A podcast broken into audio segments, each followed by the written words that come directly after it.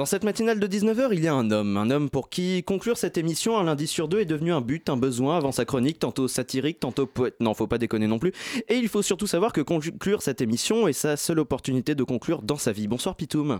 Bonsoir Simon. Simon Simon c'est moi. Et Simon c'est la troisième fois que tu me l'as fait celle-là. Eh ben non, bah non. Simon, ça fait pas tant en vrai. Non, parce qu'on dit Simon, mais c'est quoi Simon? C'est à peine une petite chaîne du Jura. Hein. C'est limite ridicule, Simon en fait. Limite, en plus, si les monts c'est du genre Mont Saint-Michel, alors bah, c'est très joli, hein, mais à côté de l'Himalaya, c'est un peu comme faire le malin en manif avec une capote remplie d'eau face à une euh, Glyph, 4 quoi.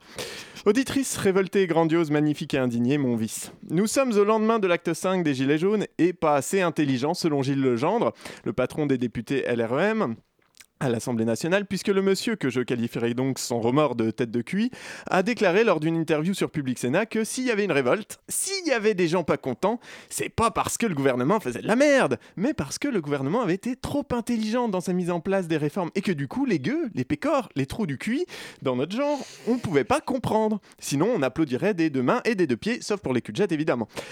C'est quand même l'argument absolu hein, et définitif par excellence c'est pas que j'ai tort, mais juste que t'es trop con pour voir que j'ai raison. D'ailleurs, Gilles, ça sert à rien de te vexer, qu'on est tous méchants, c'est juste qu'on a un humour trop drôle pour que tu le comprennes. Bonjour.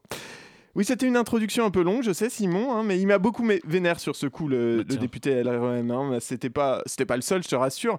Tu me connais, il suffit que j'aille faire un tour sur Le Figaro ou même Le Monde pour trouver de quoi nourrir ma verve indicative pour une dizaine de chroniques de en plaisir assez intense, effectivement. Ah ouais. Alors la, semaine dernière, le combo gilet jaune attentat. Autant te dire que j'ai récupéré quoi occuper toutes les tranches humour de France Interne pour les deux prochains mois. Hein, c'est pas de problème.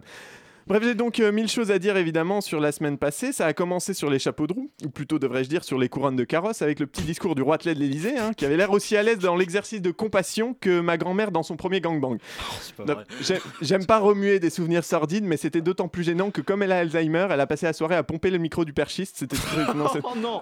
non, mais autant te dire qu'avec les scores qu'on fait sur YouPorn, on n'a même pas de quoi lui payer les pads. Oh, bon, le truc cool avec Macron, c'est que personne n'est tombé dans le panneau. Hein. Tout le monde a vu que c'était du foutage de gueule.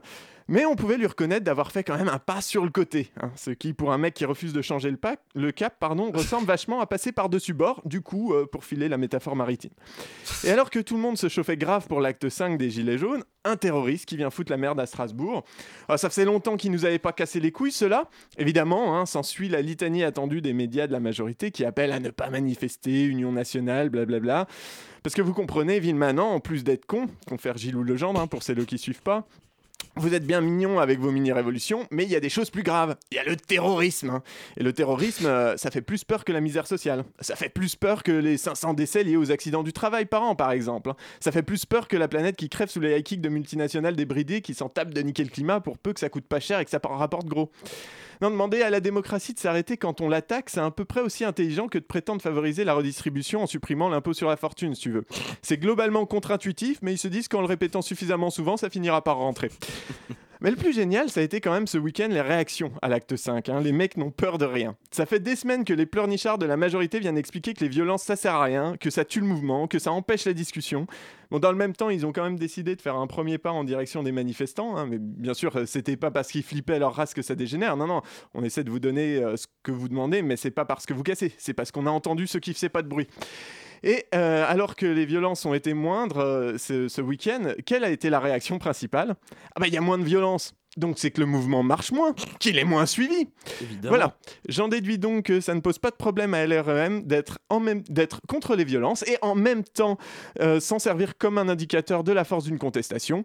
Je sais pas toi, mais moi pour samedi, j'ai déjà mon pavé oh, bravo, je, je, t'applaudis euh, par la pensée. Merci beaucoup, Pitoum, pour cette euh, chronique qui conclut. Mais j'apprécie euh, moi-même. merci, Pitoum, pour cette chronique qui conclut cette matinale de 10.